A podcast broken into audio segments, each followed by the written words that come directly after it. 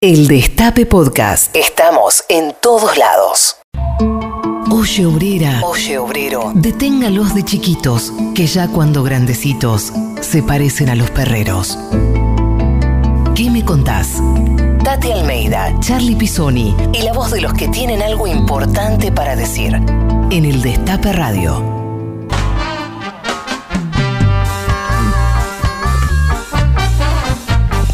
Buenos días a todos y a todas. Aquí estamos en una nueva edición de ¿Qué me contás? Son las 12.08. Estamos en el 107.3 en el Destape Radio.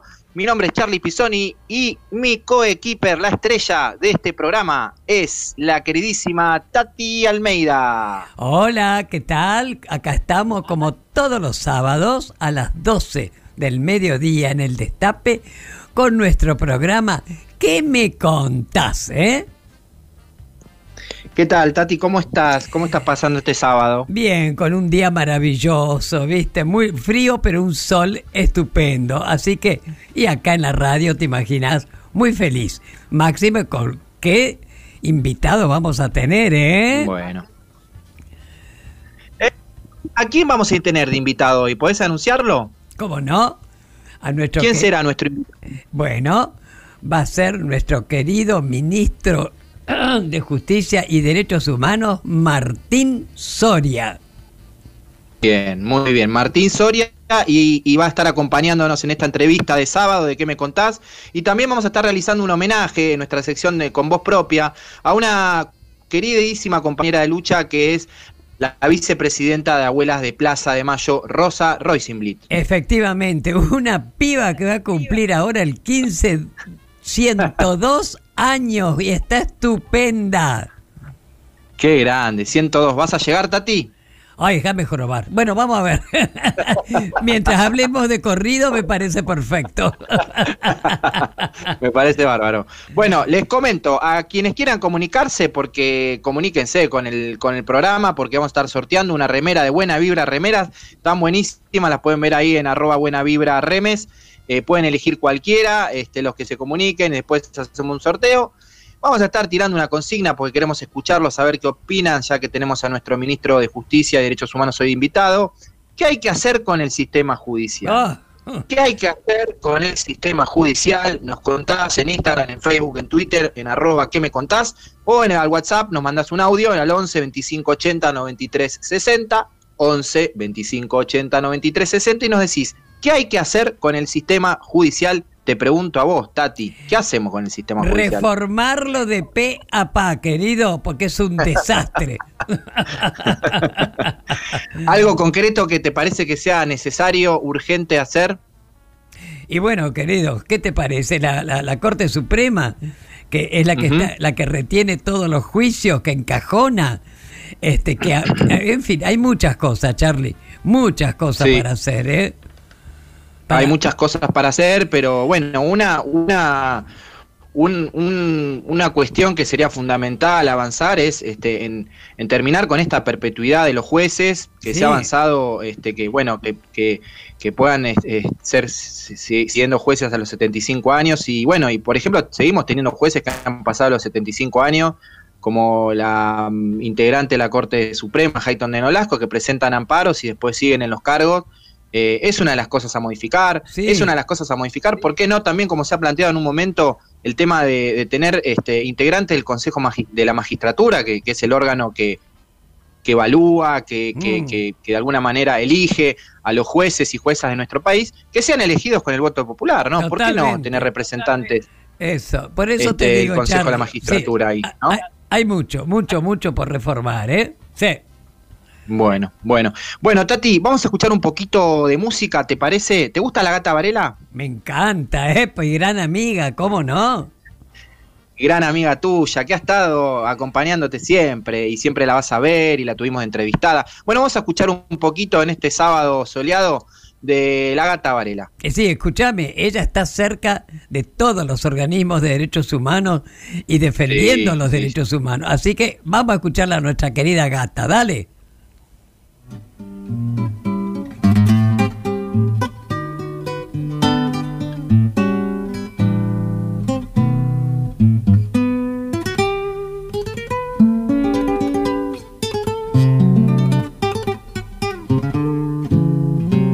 Estoy mirando mi vida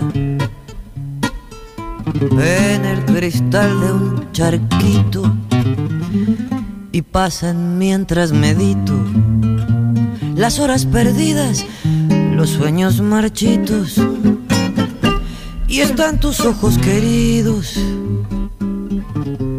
en el espejo de barro, fantasma de mi cigarro, reproche y olvido, condena y perdón. Vuelven tus ojos lejanos con el llanto de aquel día. Pensar que puse en tus manos una culpa que era mía. Pensar que no te llamé y me alegré mientras estabas penando. Pensar que no te seguí y me reí cuando te fuiste llorando. Y hoy que no vale mi vida, ni este pucho de cigarro. Recién sé que son de barro. El desprecio y el rencor. Así midiendo tu pena, noches y noches consumo, buscando ver en el humo del pucho que fumo. Tu imagen serena. Y al encontrarte perdida, entre cigarro y cigarro. Sé que todo fue de barro, de barro mi vida, de barro mi amor. Vuelven tus ojos lejanos con el llanto de aquel día. Pensar que puse en tus manos una culpa que era mía. Pensar que no te llamé. Y me alegré mientras tú estabas penando, pensar que no te seguí. Y me reí cuando te fuiste llorando. Y hoy que no vale mi vida ni este pucho de cigarro recién sé que son de barro el desprecio y el rencor. Estás escuchando a Tati Almeida y Charlie Pisoni. ¿Qué me contás? En el Destape Radio.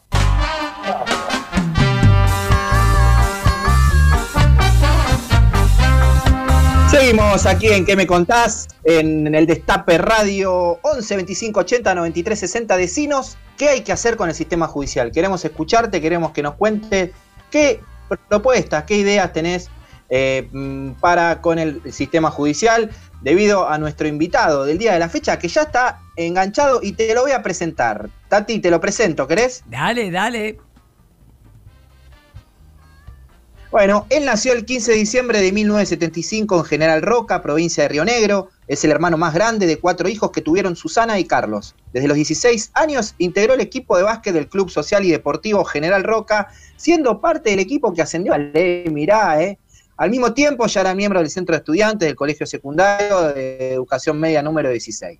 Su familia está asignada por la política y la militancia. En el 94 se trasladó a Buenos Aires junto a su padre, quien en ese entonces era diputado nacional. Se recibió en la UBA como abogado y comenzó su militancia como miembro de la Juventud Universitaria Peronista. Intendente de su ciudad, legislador y diputado. Y hoy, junto a su compañera Leila, tienen dos hijas, Lola y Nina. Pero si hay alguien que conoce Comodoro, Comodoro Pro, Comodoro Pi, es él. El invitado del día de la fecha es Martín Soria. hola, hola Martín, ¿ya estás ahí? Hola Tati, ¿cómo estás? Bien, querido, un placer, te imaginas que nos acompañes. Y bueno, y vos sabrás que nuestro programa se llama ¿Qué me contás? Así que nos vas a contar varias cosas, ¿de acuerdo? Un gusto, un gusto escucharte, Tati, Charlie. Un placer estar en, en el programa de ustedes. Bueno, muy bien, arrancamos entonces. Tu abuelo, Ernesto Soria, era carnicero y militante peronista y se radicó en la provincia luego de ser detenido por la revolución fusiladora en el 55, ¿no? Ahora decime, mi querido, ¿de ahí realmente viene tus raíces peronistas? ¿Qué me contás? Se ve que han hecho un muy buen trabajo genealógico. ¿Qué producción tenemos, ¿Qué, eh? produ- Ah. qué producción?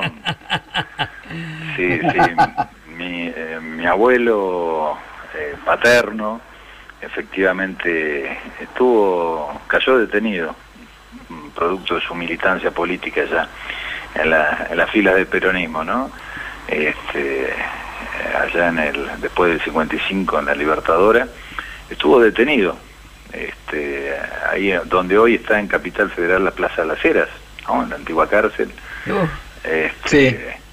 Bueno, quizás por eso desde muy chico también mi padre, ¿no? Este, comenzó su militancia política en el peronismo. Este, bueno, y a él también, a mi viejo también lo, lo, lo fueron a buscar, este, va, en realidad lo vinieron a buscar a la casa, a su casa. Yo recién estaba nacido, para que te des una idea mira, después del 76, ¿no? Ya en la, en la, en la peor de las dictaduras, la de Videla y Martínez Dios. Mm, Este, y bueno, desde muy chiquito, ¿no? Una familia, como decías en el informe, ¿no? Este, eh, mi familia se mama la, la política desde muy, y el peronismo principalmente, obviamente, desde, desde muy jovencito. Eh, Martín, y conocemos a, a tus hermanos, en realidad conocemos más a María Emilia, que, es, eh, que ahora es intendenta de Roca, pero aparte tenés dos hermanos más, Carlos y Germán. ¿Nos contás un poquito de ellos y si suelen juntarse cada tanto en familia? Sí, obviamente ahora en pandemia este, nos juntamos lo justo y necesario, lamentablemente, ¿no? Como corresponde este, producto del aislamiento y, y las restricciones, pero no ha- casi todos los fines de semana tratamos de juntarnos y, y obviamente este, eh, disfrutar de la familia, ¿no? Este, todos tenemos eh, hijos, así que te imaginarás. Bueno, María Emilia actualmente es intendente de la ciudad de General Roca. Este. Cuando yo dejé de ser intendente, después de dos mandatos, este, ella gana la elección, ella era diputada nacional en aquel momento, y hace ya un año y medio que me, me reemplaza aquí en- como intendenta de la ciudad de General Roca, en la provincia de Río Negro, una de las ciudades más grandes que tiene la provincia, así que este, no escapa tam- tampoco de las juntadas familiares el análisis político, ¿no? claro. Me imagino, me Claro. imagino. Escúchame, querido, vos creciste en una familia, por lo visto, ¿no es cierto?, atravesada totalmente por la política, ¿no? Y hace un tiempo vos te sinceraste y contaste que el apasionamiento de tu padre por la política no era normal. ¿Vos también le seguís los pasos a tu papá? ¿Cómo llevas eso? A ver. No, a ver, este, en los años de militancia eh, de mi viejo, bueno, compartió este, su pasión, que era la política, con muchos de los cuadros que, que- que se salvaron. Esta es la realidad, ¿no? Mm, De la peor de las dictaduras. claro. Cada dos por tres me junto, por ejemplo, con Oscar Parrilli. ¿no? Opa, qué lindo. este, con Oscar, mi viejo y también mi vieja, este, compartieron varias pensiones y, y varios años de juventud, de militancia, este, en los años de plomo, ¿no? Donde Claro. militar en política y ser peronista era, era un peligro constante, ¿no? Este, entre muchos otros compañeros, ¿no? Que tuvieron, también este, estuvieron juntos eh, en alguna que otra ocasión este, el gordo, Eduardo Valdés también me cuenta historias de, de la militancia de aquellos años, también con, con, con Oscar, con mi viejo. Estuvo una camada generacional que tuvieron la suerte de, de militar y salvarse Mm, de la dictadura, ¿no? claro. Este, Qué referentes, querido. y, y para mí es un placer, ¿no? Escucho, juntamos cuando nos podemos juntar y, y empiezan a contar historias de aquellas épocas, ¿no? Qué lindo. audio con motivo de los 69 años de un nuevo aniversario de la desaparición física de Eva Duarte de Perón. A ver, ¿lo escuchamos? Quiero que en mis hogares e institutos de educación las muchachas y los muchachos descamisados argentinos aprendan a ser leales con el pueblo a fin de que no lo traicionen jamás, como ha traicionado la clase dirigente anterior a la época de Perón. A nuestra queridísima Eva Duarte de Perón, este, ¿cómo, qué es Eva Perón para vos, Martín?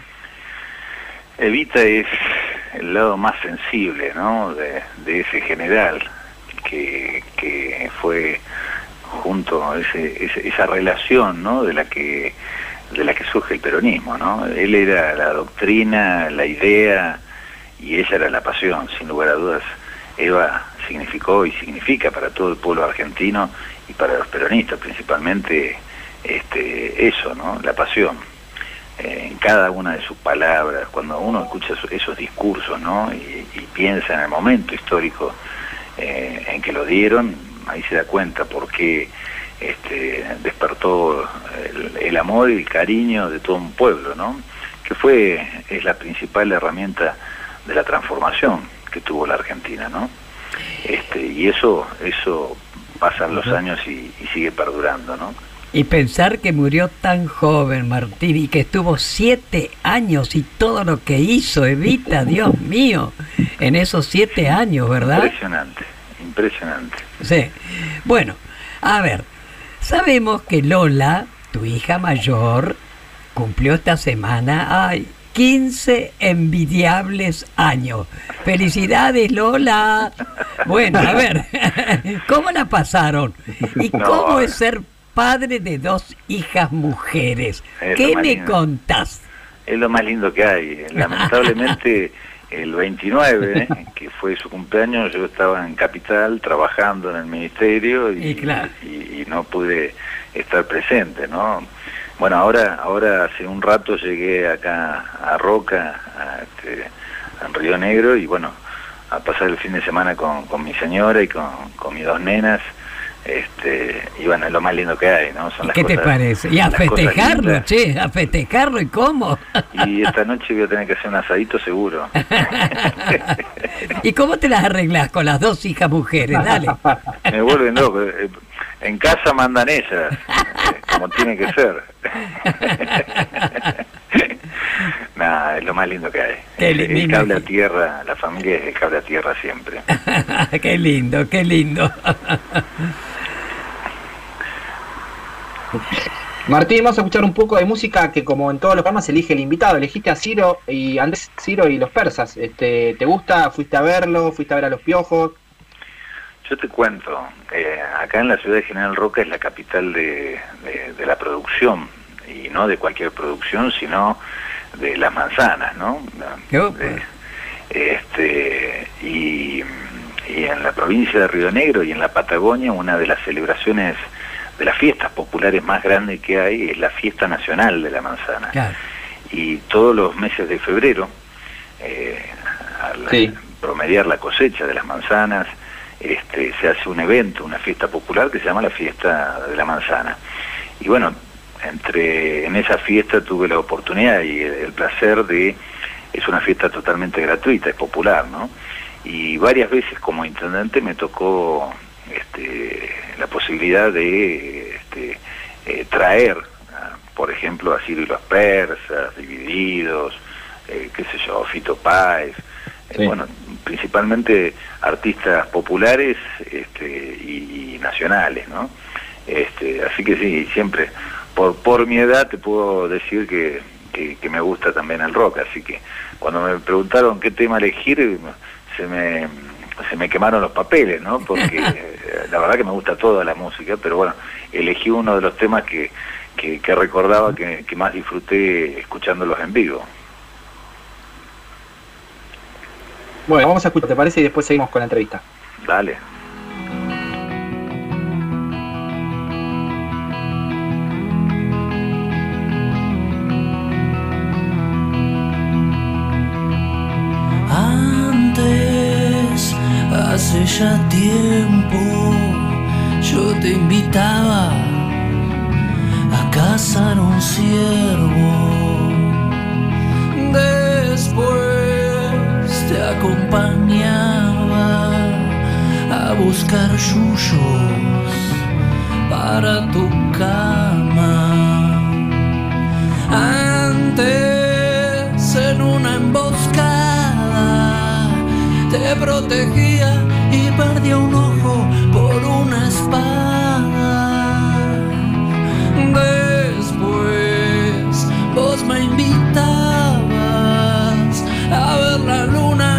Misma luna en tu ventana.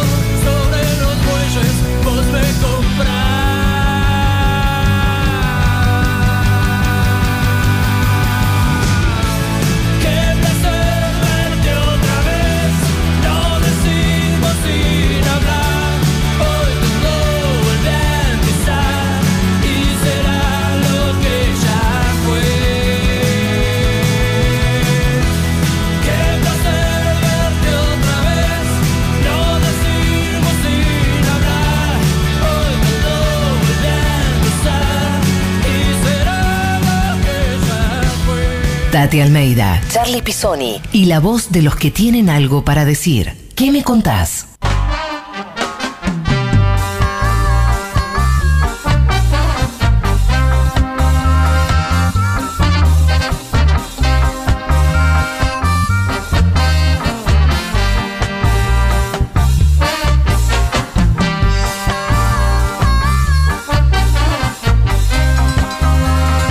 Seguimos aquí en ¿Qué me contás? Estamos en el 11 25 80 93 60 y queremos que nos digas qué hay que hacer con el sistema judicial, queremos que nos cuentes. Hoy este no, no te estoy acompañando en el estudio, Tati, eh, te un poco con delay. Estaba saliendo por internet, ahora estamos con el teléfono, ¿se escucha mejor? Esperemos que sí, yo justamente iba a comentar eso, que vos estás cumpliendo con la radio, pero gozando también de unos merecidos días de vacaciones, ¿eh? Acá desde la clandestinidad estamos haciendo el programa, Tati. Eh, Vamos a escuchar mensajes de nuestros oyentes. Dale. Hola Tati, Charlie. Eh, la verdad que el sistema judicial no está bien, hay que modificarlo, la corte y todo demás, eso estamos todos de acuerdo, creo que todos coincidimos, pero lo que peor está eh, es el sistema de medios. Sin un sistema de medios adecuado no se va a poder, sí, porque esos son los verdaderos enemigos del pueblo. No, hacen una sola cosa que no sean en contra del pueblo y solamente en beneficio de ellos y de sus socios. Un abrazo, Mar de Munro. Hola hermosa Tati y hola Charlie. Mira, habría que renovar, obviamente. ¿Y por qué no el pueblo votar? Que presenten los currículos, dónde estuvieron, dónde ejecutaron leyes, dónde... Y a ver quiénes son. Muestren un currículum y el pueblo vota. Estupendo. Tati. Mira, para mí el Poder Judicial le está faltando control. Es el único poder que no está siendo controlado porque el Consejo de la Magistratura no existe, es una fantochada. Por lo tanto, lo que hay que eh, reformar inmediatamente es el Consejo de la Magistratura. No puede ser que el Poder Judicial sea un poder sin control. ¿Dónde está el sistema de pesos y contrapesos de los poderes republicanos? María, desde Trenquelau. Muy bien, María, gracias. Seguimos entonces con nuestro programa, con nuestro entrevistado de la fecha, que es el ministro de Justicia y Derechos Humanos, Martín Soria. Así es, así es. Bueno, Martín, estarás escuchando lo que opina el pueblo, ¿no? Bueno, sigamos. Vos jugaste al básquet un tiempo y también al rugby. Te gusta salir a correr, a trotar y le diste mucha, mucha importancia al deporte cuando fuiste intendente. ¿Qué rol pensás que deben cumplir los gobiernos en materia deportiva? Bueno, a ver, tanto el deporte como la educación son herramientas fundamentales para, para los más chiquitos, ¿no? Porque te marcan te marcan en el camino de la vida, ¿no? La educación y el deporte van de la mano. Y siendo siendo intendente, este, la verdad que le presté mucha atención. Este, aquí en la ciudad de General Roca, cuando me tocó ser intendente, este, nosotros tenemos escuelitas de iniciación deportiva, que son los semilleros, ¿no?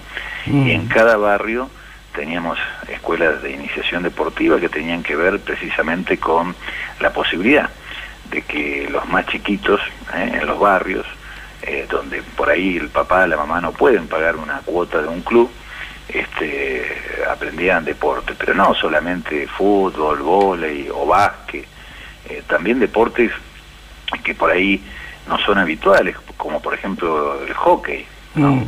Este, y, la verdad que es un placer ver las ligas municipales participar, este, batimos récord teniendo chicos haciendo deportes en la ciudad. Pero no solamente el deporte, como te decía antes, la educación.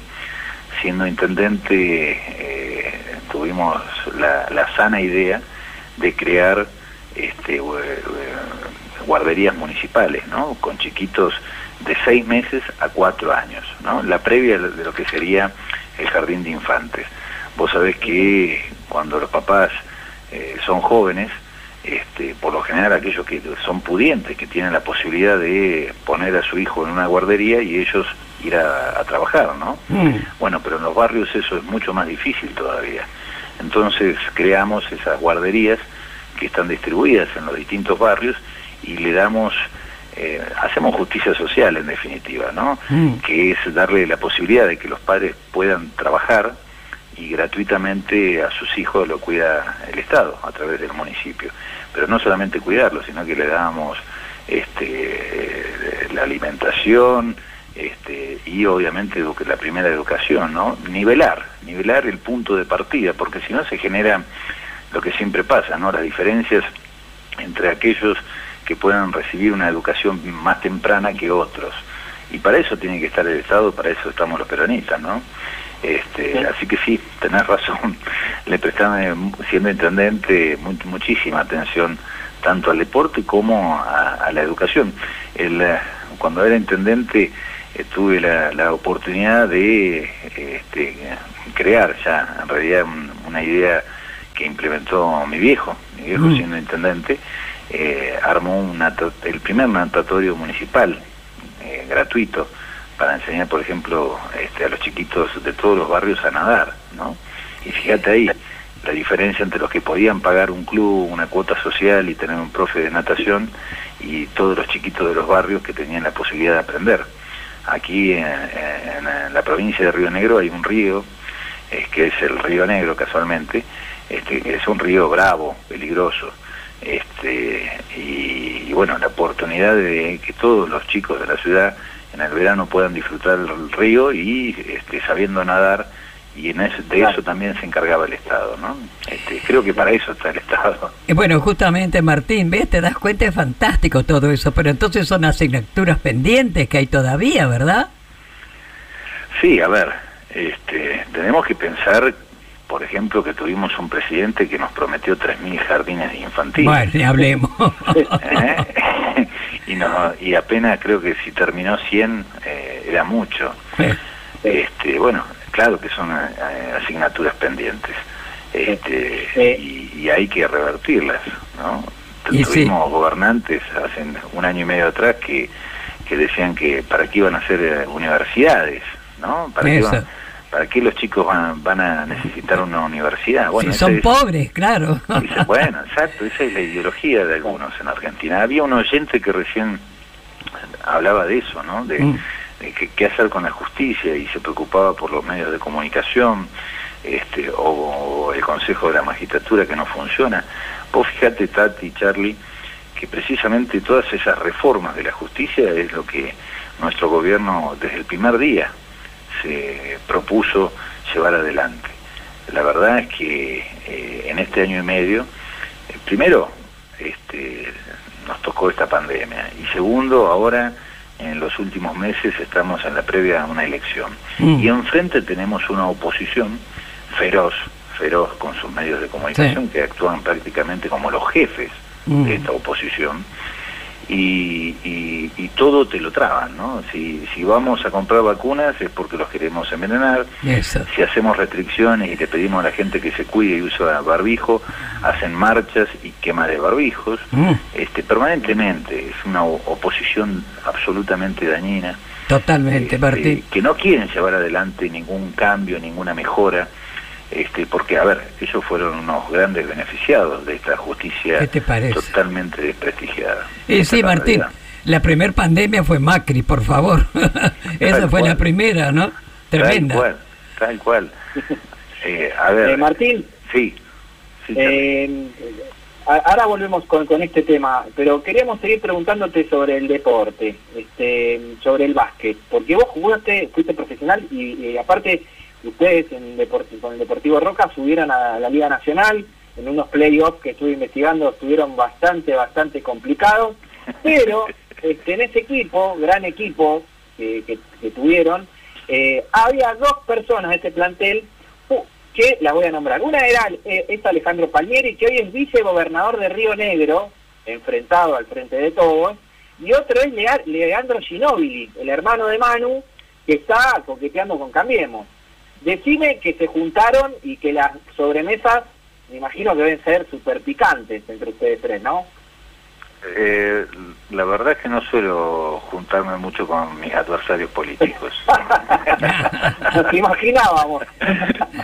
la verdad, por mi forma de ser, prefiero tenerlos enfrente. No, a ver, tengo los mejores recuerdos de, de- de la época más linda, ¿no? De, de la juventud.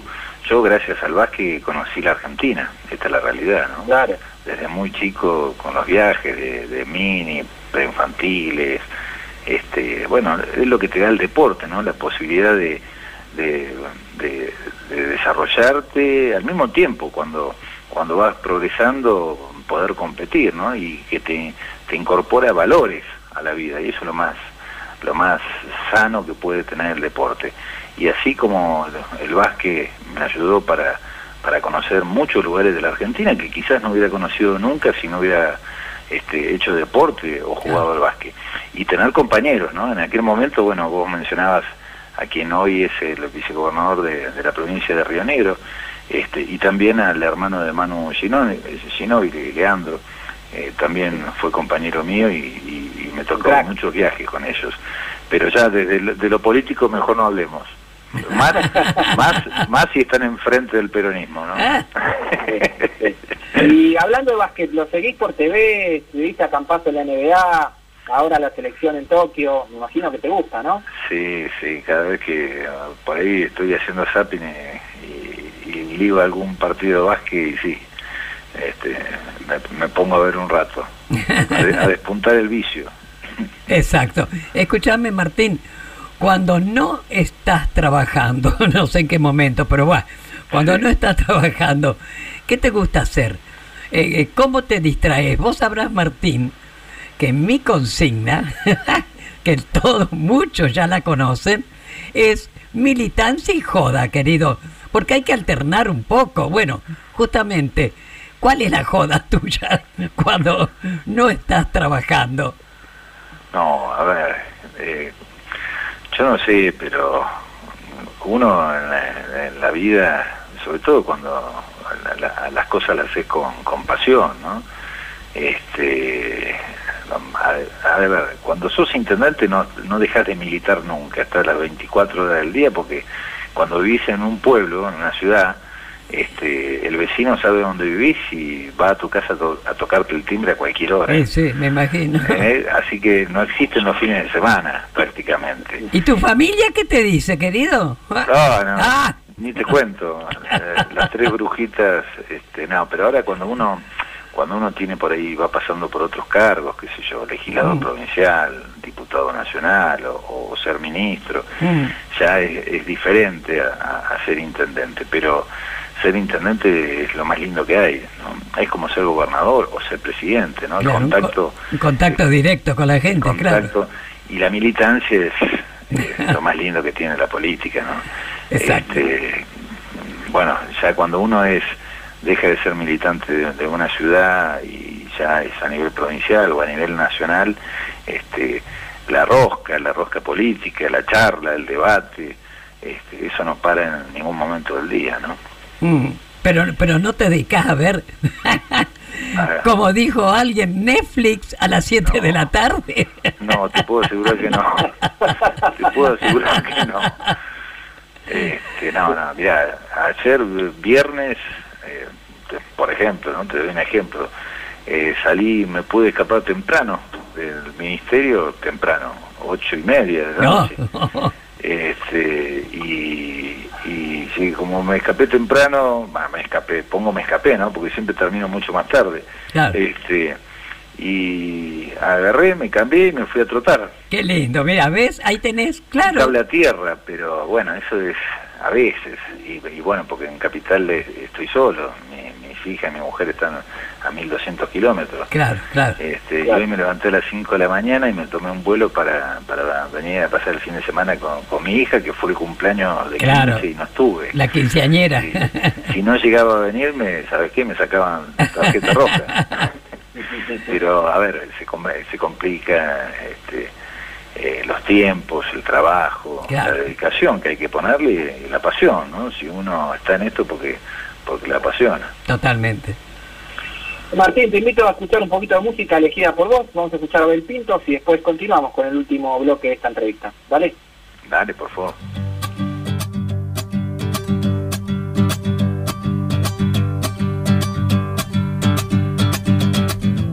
Y si te cuento los motivos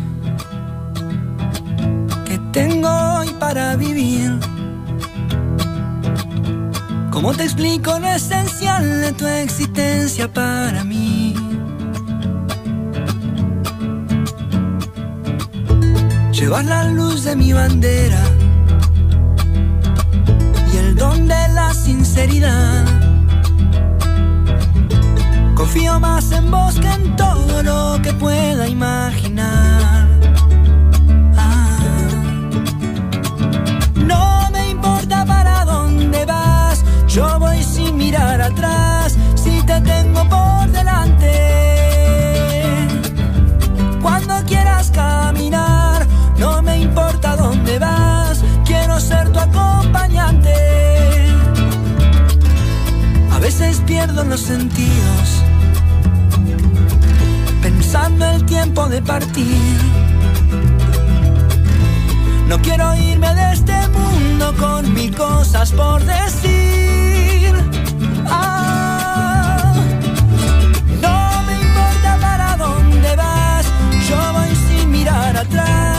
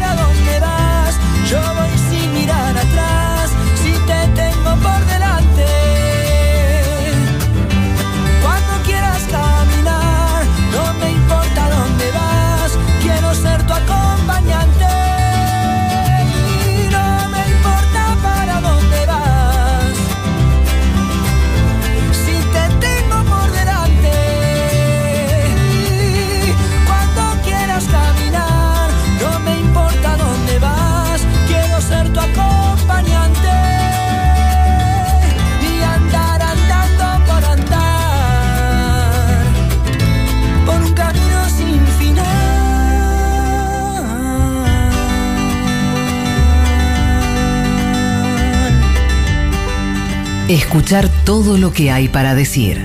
¿Qué me contás?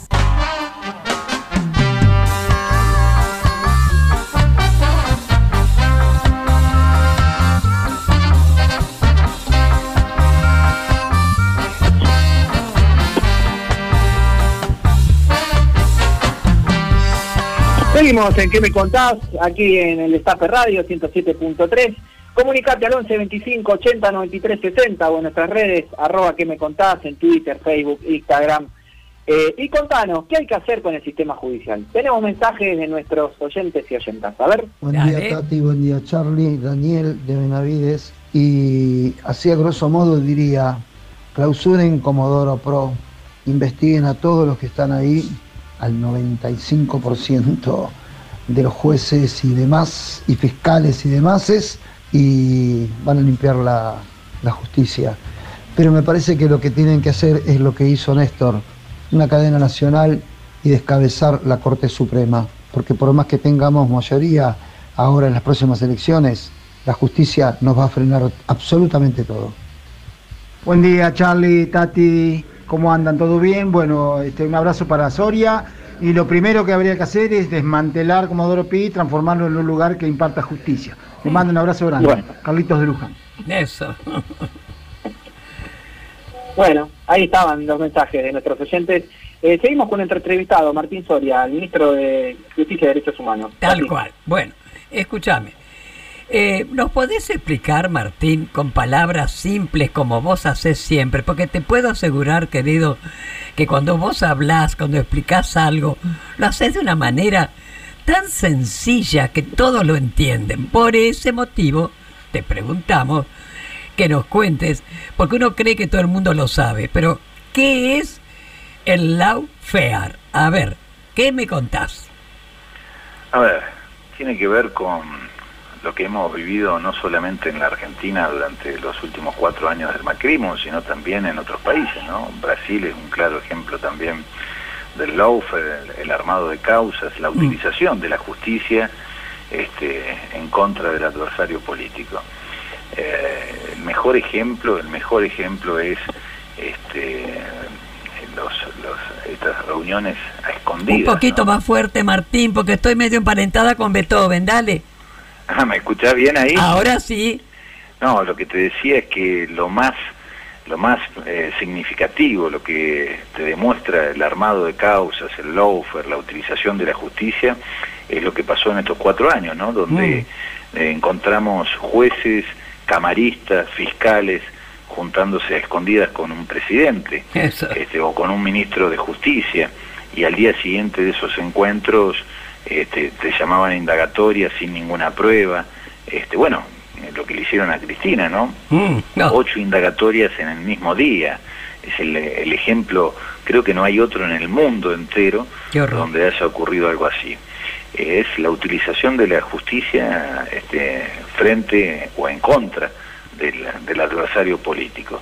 Y lo, lo hicieron no solamente con, con los peronistas, lo hicieron este, con empresarios, con periodistas, con sindicalistas. Mm. Este, lo que se vivió durante cuatro años del macrismo este, fue impresionante. Nunca antes, eh, nunca antes se utilizó así a la justicia.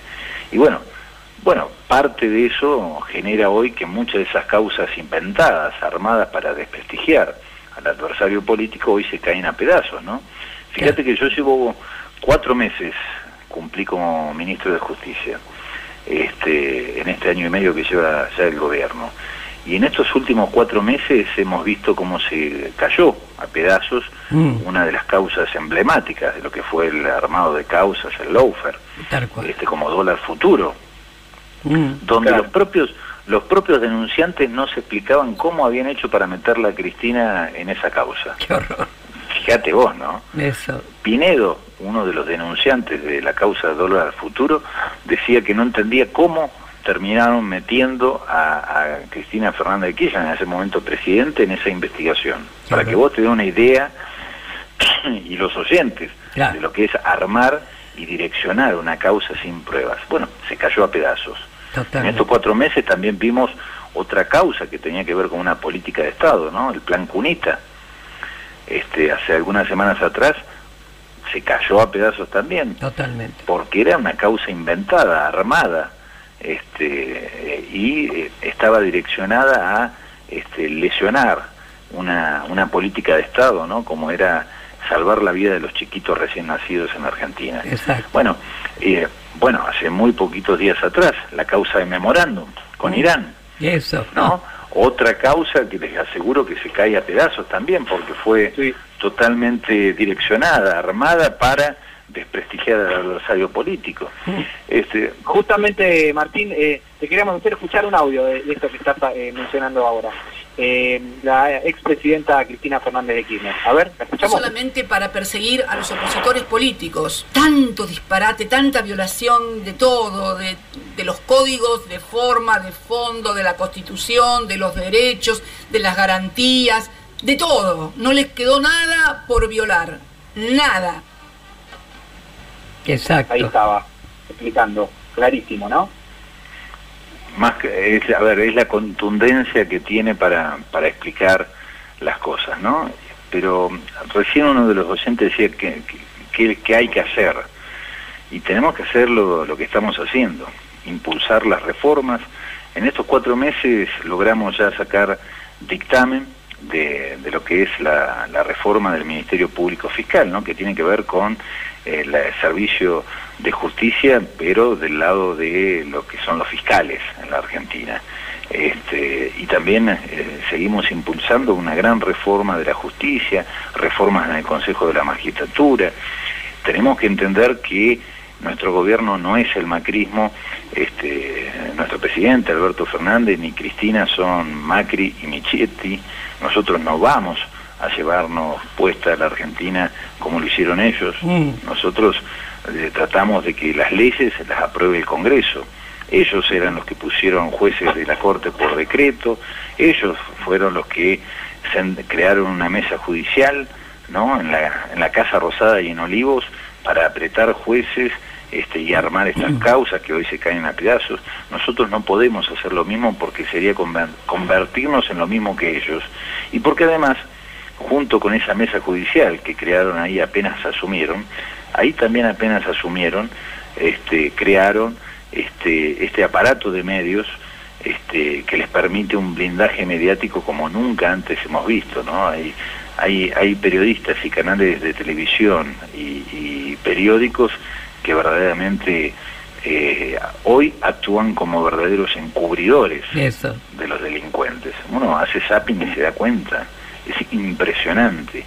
Por un lado el odio que nos tienen, el odio al, al peronismo, a los movimientos populares, a las reformas que necesita la Argentina para dejar atrás el neoliberalismo salvaje de, de que intentó el macrismo.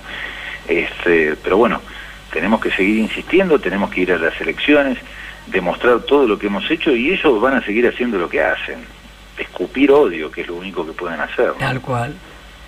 Lo, a ver, Martín, eh, lo vienen haciendo desde el fondo de nuestra historia. Mm. Esta gente que está hoy son los hijos y los nietos de los que llamaban a la dictadura en las puertas de los cuarteles Es verdad. aplaudiendo. No nos engañemos. Sí.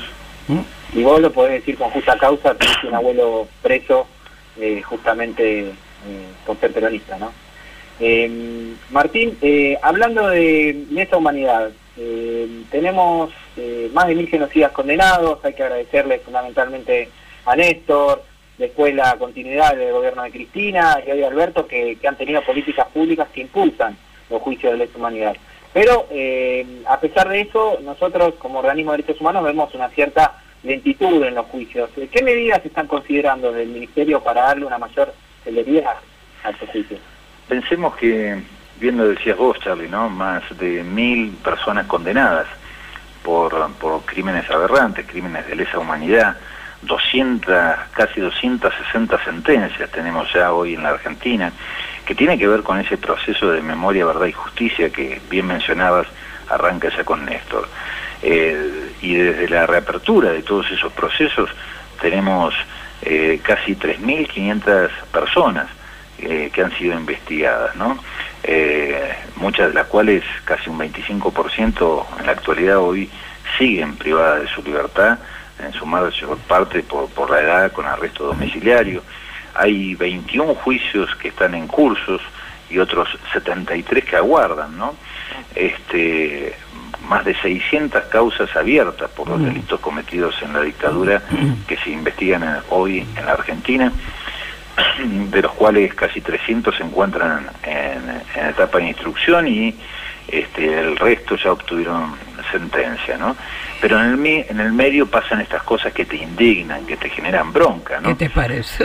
A ver, me, me lo genera a mí como, como, como dirigente político y como ministro, yo me imagino aquellos que padecieron la dictadura o que Mm. tienen seres queridos que, que, que, que hoy están desaparecidos y, y ver, por ejemplo, el caso Blaquier. No, mira.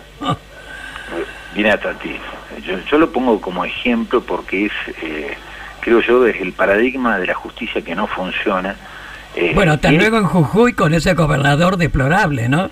Bueno, ni hablemos del caso Milagrosada, pero el caso Blaquier Eso. es, es increíble. 40 y- 45 años, Qué horror. 45 años del- de lo que fue el eh, denominado apagón del ingenio Ledesma ya en julio de 1976. Totalmente. 45 años. A Blaquier lo procesaron en el 2012. La Cámara de Apelaciones de, de Salta Mm. este, confirma el procesamiento eh, un año más tarde, en el 2013. En el 2015, la Sala 4 de la Casación Penal le dicta la falta de mérito. A vos, oh, ¿Quiénes estaban en la Sala 4 de Casación Penal? claro. Hornos y el doctor Borinsky. Qué causalidad, ¿no? ¿Te Causalidad. suena? ¿Te suena, no? Son los que entraban a verlo a escondidas a Macri, a Olivos y a, a la Casa Rosada. Son los que intervinieron en casi todas las causas contra la expresidenta Cristina Fernández de Qué Kirchner. horror. Este, y seis años más tarde, esto fue en el 2015 que le- le- lo intentan salvar estos personajes, seis años más tarde, este, hace poquito, este, tres jueces de la Corte este, fallan diciendo que evidentemente se obstaculizó la investigación. Mm. Seis años se tomó la Corte Suprema este, para, para dar vuelta a esa falta de mérito que había dictado esos jueces que entraban y salían escondidas de la Casa Rosada. Hoy Blaquier tiene 94 años. Imagínate, imagínate, se muere impune, es por lo único que falta. Es tremendo, Bueno. ¿eh? Bueno, y el caso Correo, Otro. Oh, una estafa a todos los argentinos. ¿Cuántos años lleva? Dios mío, Es una justicia, es una justicia y esto es lo que tenemos que entender. tremendo. Es como los medios de comunicación de esta gente. Trabajan para la impunidad, trabajan para el encubrimiento, trabajan en contra de los intereses del pueblo y de todos los argentinos. Totalmente. Y bueno, Martín, otra joya para Macri y compañía, ¿no? Que hace unos días justamente Bolivia, el gobierno de Bolivia, ¿eh? denunció que el gobierno de Macri se habían mandado armas justamente para el golpe de Estado de, de Evo Morales, ¿no? ¿Qué me contás al respecto, querido? Bueno, otra mancha más que nos Claro, dejan a, a claro. todos los argentinos, ¿no? Por algo nuestro presidente y nuestra vicepresidenta, lo primero, apenas apenas aparece la documentación en Bolivia, Mm. donde se, se investiga el golpe de Estado, ¿no? Porque fue un golpe de Estado contra Evo Morales. ¿Qué te parece? bueno, ahí surge inmediatamente, eh, tanto Alberto como Cristina le piden disculpas en nombre de todo Sí, el pueblo sí. argentino al pueblo boliviano, porque es un hecho bochornoso, es la primera Ah. vez en la historia que un, un presidente argentino electo por el pueblo colabora con un golpe de Estado No, en no, un país hermano, es, No. es una vergüenza. Insólito, A ver, realmente. pero tenemos que entender, Tati, Charlie y a todos los oyentes, que es la lógica, la, la lógica de esta gente, ¿no? Totalmente. Mauricio Macri siendo empresario allá en el 2000, eh, ustedes recordarán, fue eh, procesado por, siendo empresario, contrabandear autopartes a Uruguay. Sí, pero sigue vivito y coleando, querido. Oh, Bueno, por eso hay que reformar esta justicia. sí, Por desde eso, ya. por eso nosotros hicimos lo que corresponde. Ni bien nos, nos hicimos de toda la documentación, fuimos, yo como ministro, obviamente por instrucciones del presidente eh, de nuestro gobierno, ¿no? Fuimos varios ministros y hicimos la correspondiente denuncia eh, en la justicia penal económica porque ya está totalmente acreditado el contrabando agravado, ¿no? Mandaron armas este, y municiones para, para sostener un golpe de Estado en un país hermano es un bochorno, pero yo creo que están muy asustados, ¿no? Porque, Mm. bueno, ya lo he dicho varias veces, han dejado todos los dedos pegados, este, y bueno, ojalá que la justicia actúe rápido, ¿no? Nosotros vamos a trabajar, este, te darás cuenta con la claridad que te lo digo, este, para que la justicia empiece a funcionar. Totalmente. No podemos tener un poder judicial con casi un 85% de desprestigio Mm, y una oposición que se niega a tratar cualquier reforma. Exacto. Las reformas tienen que ser aprobadas en el Congreso y sin embargo viven poniendo palos en la rueda para no avanzar en ese proceso de reformas. Totalmente, Con, totalmente. una, con un aparato mediático, a ver, Clarín, La Nación siguen sin hablar del contrabando de armas. Exacto, exacto. Qué horror. Bueno, siguen sin contarle a su audiencia, si es que Mm. la tienen, de que había jueces que entraban escondidas a Casa Rosada y Olivos, Totalmente. horas antes de sacar un fallo en contra de algún dirigente peronista, ¿no? Qué horror. Bueno, eh, contra eso nos enfrentamos, no un gobierno, todos los argentinos. Totalmente, querido. Bueno, mi querido, estamos llegando al final de nuestra entrevista con vos. Realmente para nosotros ha sido un placer y espero que vos también te hayas sentido cómodo, ¿no? Pero, pero no terminamos. Porque como nuestro programa se llama ¿Qué me contás? Queremos justamente que nos cuentes alguna anécdota, algo que te haya ocurrido, que te haya marcado, en fin, y que tengamos el privilegio de ser los primeros en enterarnos. Dale, ¿qué me contás? A ver qué te puedo contar. Tati? No, a ver, Piense, piense, piense. tengo varias, qué sé yo, en los últimos cuatro meses como ministro, co- como intendente, como legislador, como diputado. Eso es cosa tuya, dale. Este, a ver, tengo, tengo varias, qué sé yo. A ver. La, la, la, la más linda, ¿no? Este, Dale. Por ejemplo, al día siguiente de, de- de asumir como, como ministro, este, me encuentro con Carla Bisotti, la ministra de Salud, Ah, y, y me dice, che Martín, este, hay que vacunar este, a aquellas personas que tenemos cuidando, a las personas que están detenidas en, en las cárceles, en el Servicio Penitenciario Federal, para evitar que dentro de las cárceles eh, se propague la, la pandemia. claro. Este, y ahí surgió en una charla, le digo, ya, esto hay que hacerlo ya. Mm, Y, y ahí te das cuenta de la, la proactividad de nosotros, los que somos peronistas, ¿no? mm. Este, al día siguiente firmamos el convenio y a la semana teníamos casi este, eh, más de 10.000 penitenciarios eh, vacunados, que son los que tienen contacto estrecho con las personas que están alojadas privadas de su libertad. Qué maravilla. Este, pero surgió ahí en 48 horas, ¿no? Este, y, y- esas cosas que, que te sorprenden porque vos pensás que siendo ministro por ahí todo es un trámite burocrático. Este, y, y bueno, esa es la, la mejor muestra de que se pueden hacer un montón de cosas para, para cambiar la vida a la gente. Ahora vamos a arrancar ya con la vacunación este, de todos aquellos que eh, todavía nos falta va- vacunar dentro de- del Servicio Penitenciario Federal Claro. y, y la cantidad de cosas que se pueden hacer.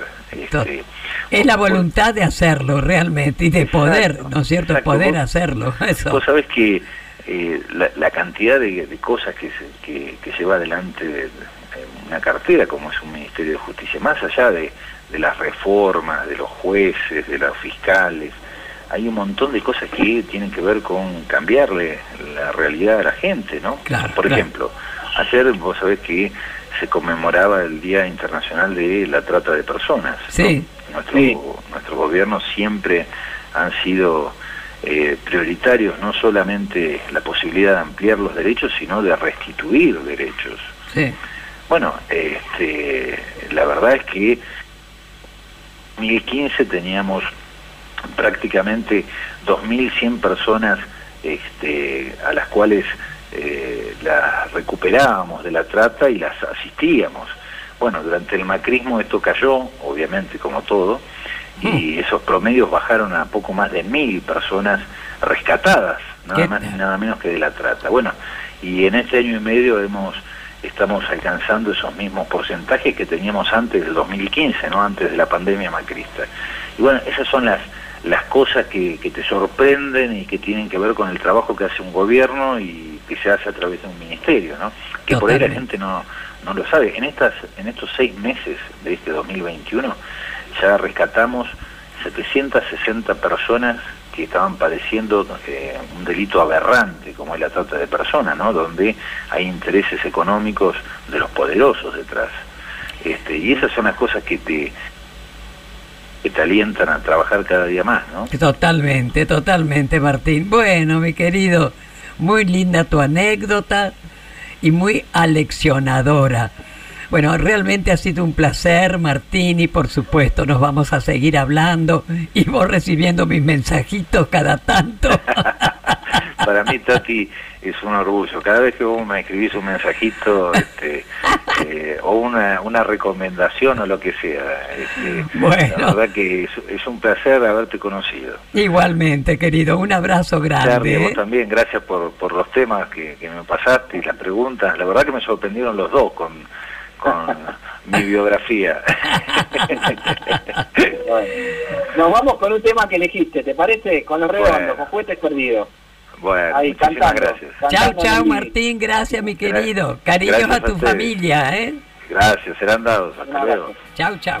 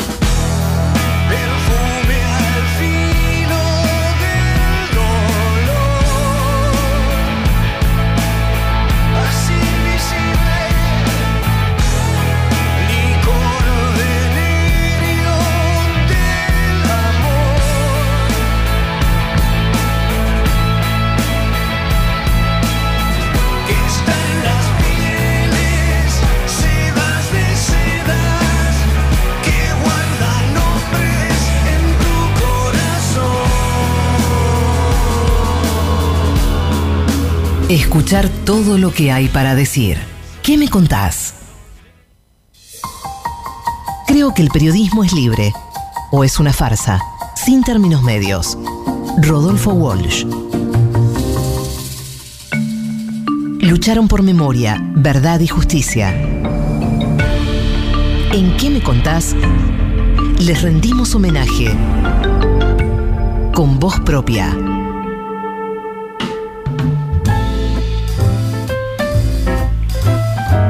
Seguimos aquí en que me contás, después de esta entrevista al ministro de Justicia y Derechos Humanos, Martín Soria. En esta sección que denominamos con voz propia, como ya saben, es un homenaje a las personas eh, que no están físicamente, pero que siguen estando, y a las que sí están físicamente. Y una de ellas que queríamos homenajear es Rosa Tarlovsky de Rosenblit.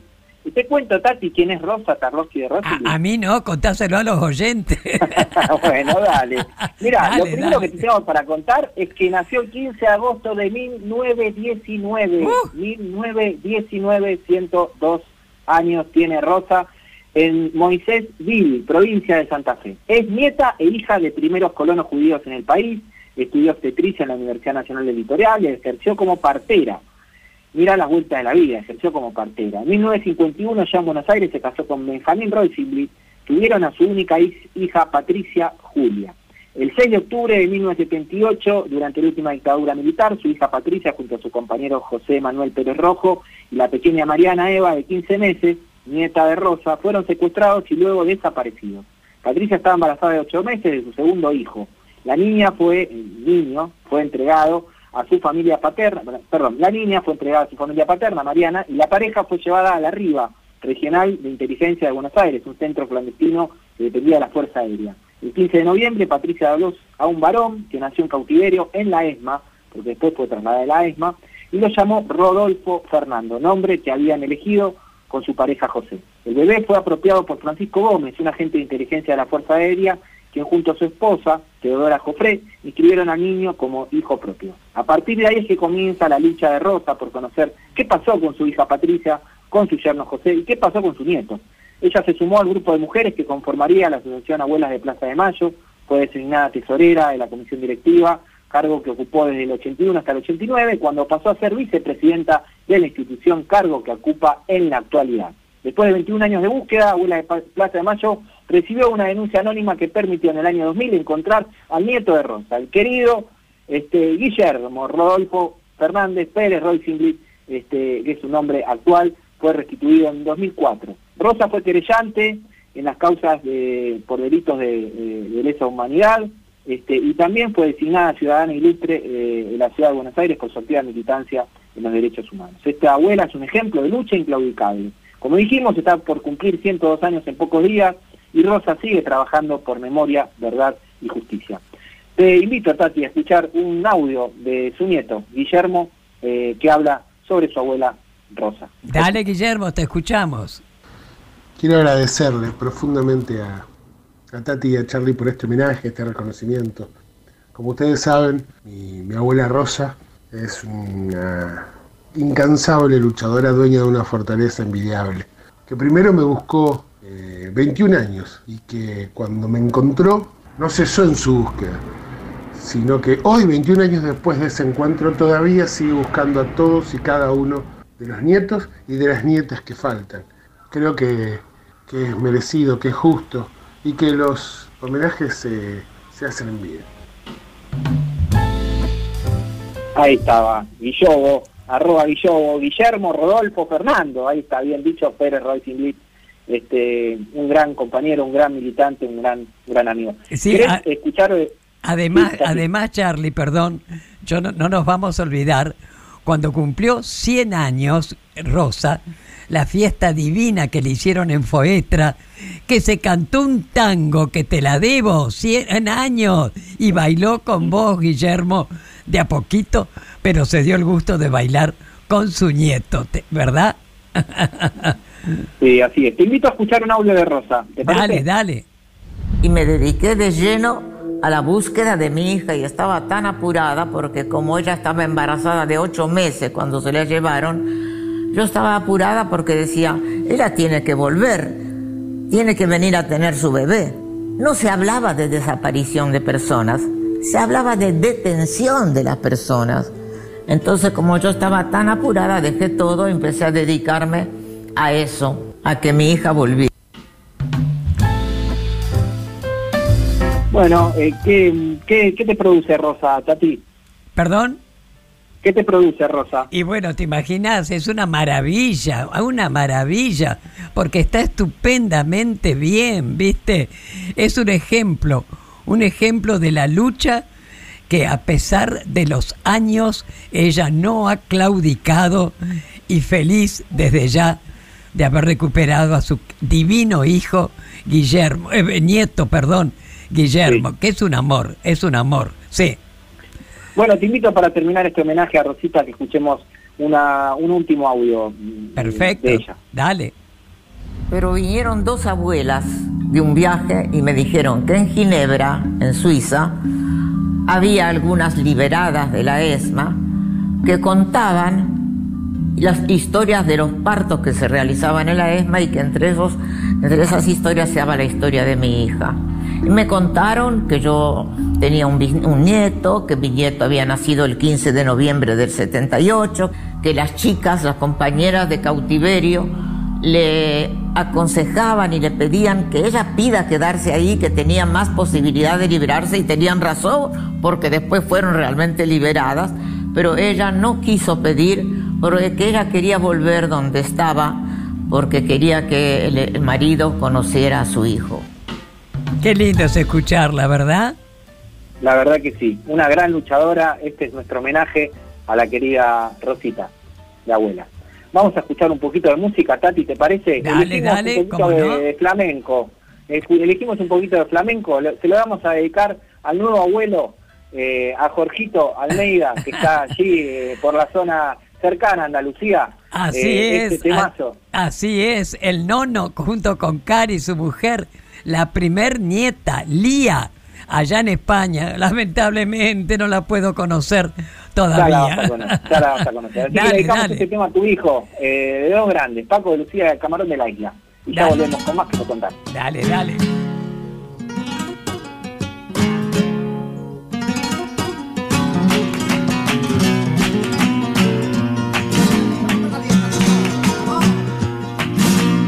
Flores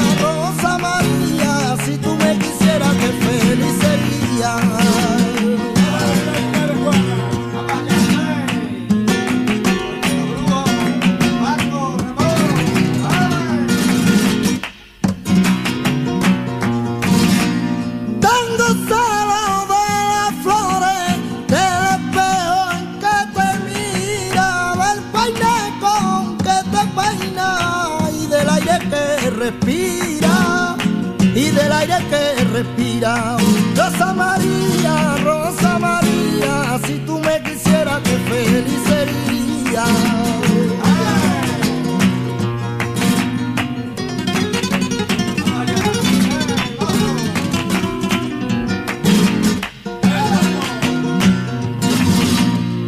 Tiene alegría y belleza y finura en el andar. Ya hasta tu risa es bonita distinta a las demás.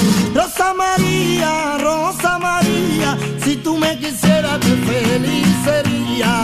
Rosa María, Rosa María, si tú me quisieras, qué feliz sería. Rosa María, Rosa María, si tú me quisieras, qué feliz sería. Rosa María. La igualdad es una construcción diaria. Panorama de Derechos Humanos en ¿Qué me contás?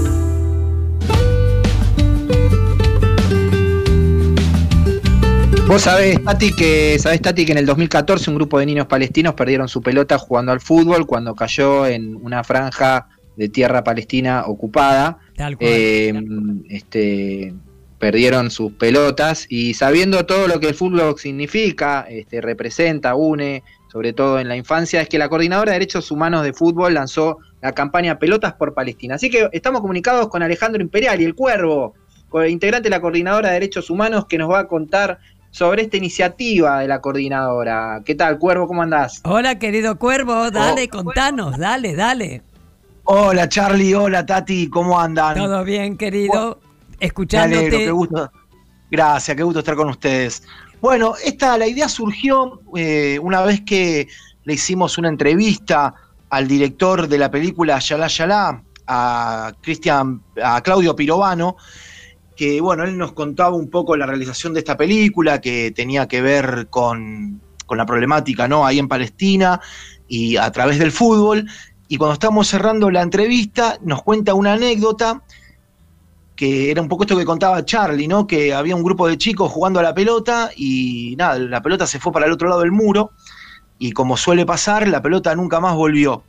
Entonces el padre de uno de estos chicos le escribió una, una carta al que era entonces el presidente de la ONU, a Ban Ki-moon, eh, contándole a ver si podía él interceder para que, para que devuelvan las pelotas y contándole ¿no? un poco de la problemática de lo que estaba pasando ahí en los territorios ocupados.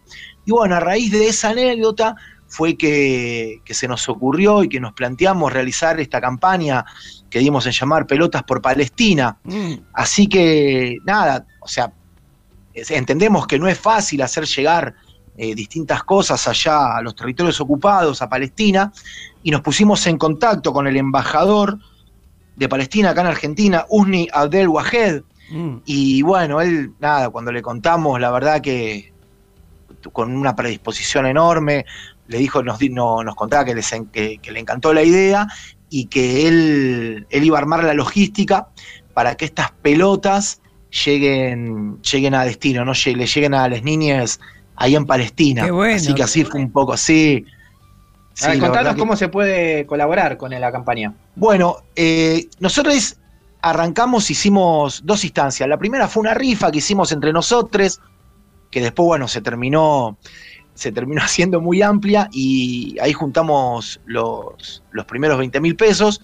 Y después la segunda, en otra, en otra segunda instancia, un poco ya más, no un poco, sino más para dar a conocer eh, la problemática ¿no? y la campaña que estábamos haciendo, eh, contamos, eh, entramos y propusimos este proyecto en la aplicación Cafecito, que es una aplicación donde distintas ONG o grupos cuelgan su, su proyecto y las personas pueden, pueden donar. Pueden donar por ahí por la aplicación. O sea, te Exactamente. bajás la aplicación. No, no te la bajás. Ah. Entrás directamente a Cafecito. Entras a cafecito que en la página de internet. Sí, y esto vos tenés que hacer así, entras a Cafecito, que es la aplicación o la página, y Cafecito barra coordinadora DDH, que es nuestro, nuestro sitio dentro de Cafecito, y ahí, nada, cada uno, cada una puede invitar un cafecito que vale 100 pesos, Buenísimo. y de esa forma se puede colaborar, o si no pueden entrar a nuestras redes, por Instagram o Facebook, que es coordinadora DDH, eh, y bueno, y ahí tenemos cómo pueden entrar ahí a Cafecito y poder colaborar. ¿Cuántas pelotas tenemos ya? Y entre todo estamos, al cafecito estamos a un 75%, así que nuestra idea es llegar al 100%, juntar 100 mil pesos. Y esto, bueno, también, nada, quería contarles un poquitito, eh, en Belleville, que es la capital nacional de la pelota, que bueno, ellos hicieron la pelota con la que hoy se juega al fútbol, la, ellos la rediseñaron y la pelota con la que hoy se juega al fútbol nació ahí en Belleville. Tal cual. Y, y bueno, y nos contactamos con la fábrica Antonini, que es una fábrica de, de pelotas muy conocida de la zona. Le contamos de esta propuesta y bueno, la verdad que nos hicieron un precio que no importa el valor, sino el precio simbólico que nos hicieron es para que nosotros podamos Llevar más eh, pelotas. sí, sí, llevar todas las pelotas que queremos allá para, para Palestina. Así que también un agradecimiento a Antonini, también un agradecimiento muy grande a la PDH que nos, nos puso la cuenta bancaria para que nosotros podamos eh, hacerlo a través de cafecito y que para nosotros, nosotras también es importante tener un marco de transparencia, ¿no? Obviamente no nos vamos a quedar con la plata, pero está bueno que por intermedio del APDH también, eh, nada, pueda, pueda transcurrir esto. Así que muy agradecidos a la PDH y a Antonini. Mira, Cuervo, mira, perdón, perdón, Cuervo, me parece estupendo que se les pueda llevar por lo menos esa alegría a los pibes palestinos, ¿verdad? Y como vos estás diciendo. Todo de manera transparente, que es lo que están realizando. Así que estupenda la idea y a colaborar oyentes, dale, Sí. ayuden. Ahí a- estamos. Así es. Ahí, ahí estamos subiendo a nuestras redes la- los links este, para que puedan ver eh, por dónde se puede colaborar. Te agradecemos, Alejandro Cuervo. Un saludo a todos los integrantes de la coordinadora por esta gran iniciativa. Serán dados. Besote enorme, Tati. Te quiero mucho, te queremos mucho. Gracias, Beso, yo también, yo Beso, también. beso grande. Bueno, Gracias, Tati. Chicos, aprovechamos entonces ya para despedirnos. Hasta el próximo sábado en el Destape a las 12 del mediodía con nuestro programa, querido Charlie, y ese equipo de producción maravilloso que tenemos en nuestro programa. ¿Qué me contás? ¿Ok? Ahí está, ahí está. Nos despedimos de ¿Qué me contás? En la operación técnica estuvo Juan Tomala, en la producción periodística Belén Nazar, Caro Ávila, Blas Lanto, Oscar Ortiz en redes, producción general, Raro, Re Canatini también este, hace suplencia cuando se debe, bancando la parada. Un saludo para todos nuestros oyentes y oyentas, quédense, ya viene cápsula con Nico Esquivel y en un ratito, eh, ahora ya, ahora ya, ya, ya, ya, el Panorama Nacional de Juicios de Lesa Humanidad, el PANOJU. Así que Tati, nos vemos el sábado que viene, ¿te Chau, parece? chau. Que se- a seguir disfrutando, Charlie. Chau. Dale, chau. Panoju. Panorama Federal de Juicios a los Genocidas. Panoju. Panorama Federal Semanal. Panoju 102, semana del 26 al 30 de julio. Novedades. Santa Fe, Rosario. Klotzmann. El 29 de julio, el Tribunal Oral Federal número 2 condenó a prisión perpetua al ex militar Jorge Alberto Fariña y a los ex policías Federico Almeder, René Juan Langlois y Enrique Andrés López por delitos de lesa humanidad cometidos en el centro clandestino Quinta de Fisherton. Fueron tratados los casos de 29 víctimas, entre ellas una nieta restituida. calificándolos como crímenes de lesa humanidad. Salta. La Veloz del Norte. La Cámara Federal de Apelaciones rechazó por mayoría los planteos de las defensas del empresario Marcos Levín, del ex jefe de personal José Antonio Grueso, del ex comisario Víctor Hugo Almirón y del ex oficial auxiliar Enrique Víctor Cardoso y confirmó los procesamientos y embargos oportunamente dispuestos en el marco de la investigación por la privación ilegítima de la libertad y torturas a 17 empleados de la firma transportista. Ciudad Autónoma de Buenos Aires. Megacausa ESMA, robo de bienes. El juzgado de instrucción convocó a declaración indagatoria al genocida Jorge Radiche, condenado a perpetua, y a su hermana Norma Berta Radiche. Todavía falta que se fijen las fechas. Entre Ríos. Paraná, Séparo.